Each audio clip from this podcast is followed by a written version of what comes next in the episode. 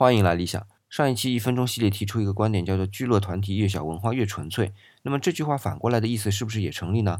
这个聚落越大，文化就越杂，越不纯粹。至少在理想看来是成立的。我给大家举个例子啊，咱们上次不是也先拿唐诗做引子嘛，引出六朝的概念。这次也一样啊。我们看唐朝，其实唐朝的统治阶级已经不是一个纯粹的汉族的血统了。虽然我们说陇西李氏向来是我们汉民族很重要的一支，但是经历汉末北方的民族融合。李渊的妈妈就已经是鲜卑族独孤信的女儿，然后太穆窦太后也是鲜卑族，李世民的长孙皇后又是鲜卑族的，所以整个唐朝对其他民族文化包容就非常之高。对于鲜卑族就不用说了啊，什么突厥了、高句丽了、吐蕃了，也都一律平等。甚至在我们考古工作中还发现过黑人，这样一个包容性极强的时代，文化显然是庞杂的。这一点从唐代的诗歌中还是能看得到。